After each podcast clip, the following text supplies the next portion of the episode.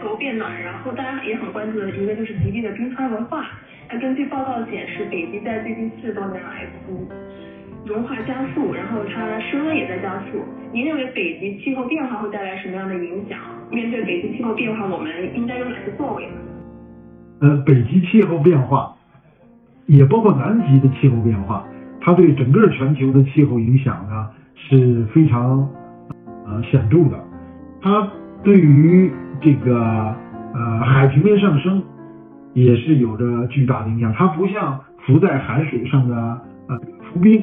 它极地的一些这个呃融化导致的海平面上升，极地的生物的情况的变化，以及迅速的大量的冷水入海导致的整个海洋洋流的变化，都将对呃地球的生态系统和人类的生存呢产生非常强大的冲击。那么在这个原因下，我们能做些什么？那首先呢，这个我们特别强调的是 HBS。就是 human-based solution，其实所有这些呢都是人类活动造成的。那么冰川、呃暴雨、呃干旱、呃森林大火，它都不是传统意义上的天灾，它都是深刻的呃可以理解的人祸。那么它都是过去一二百年工业文明迅速发展的全面的呃温室气体排放。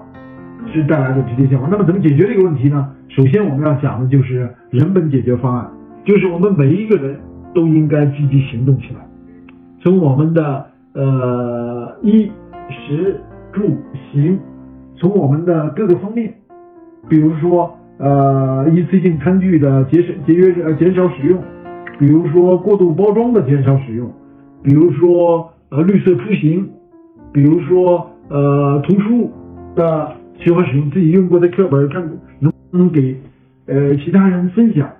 那么呃这些呃都是我们减缓气候危机的、减缓两极呃冰川融化的一些量力而行的一些办法。当然，这些基础办法之外，还有更进一步的，就是我们参与植树，我们参与回收，我们参与垃圾分类，这些。都是以人为基础的解决方案。如果我们每个人都不包塑料书皮了，如果我们每个人的图书都能够再用一次，或者两次，或者三次，它对于相对应的碳减排就是百分之百、百分之二百和百分之三百。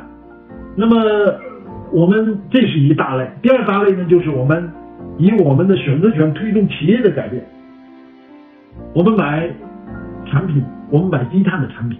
我们买轻包装的产品，如果我们以消费者的投票选择来推动这种变革，我们不要小瞧我们每个人的力量，市场就会来回应，企业就会来积极的接受。那这种改变推动企业的大规模的参与，呃，双碳目标。第三一块呢，是我们用倡导、用呼吁、用推动政策、政府各方面的管理，积极的去改变。这个是人本解决，每一个人都可以用他的选择来推动改变。这是呃从呃个人、企业、社会到政府，呃全民的这种每一个层次的积极的参与，都会为呃双碳目标做出我们的贡献，都会来有效的改变呃极端气候带来更大的危机。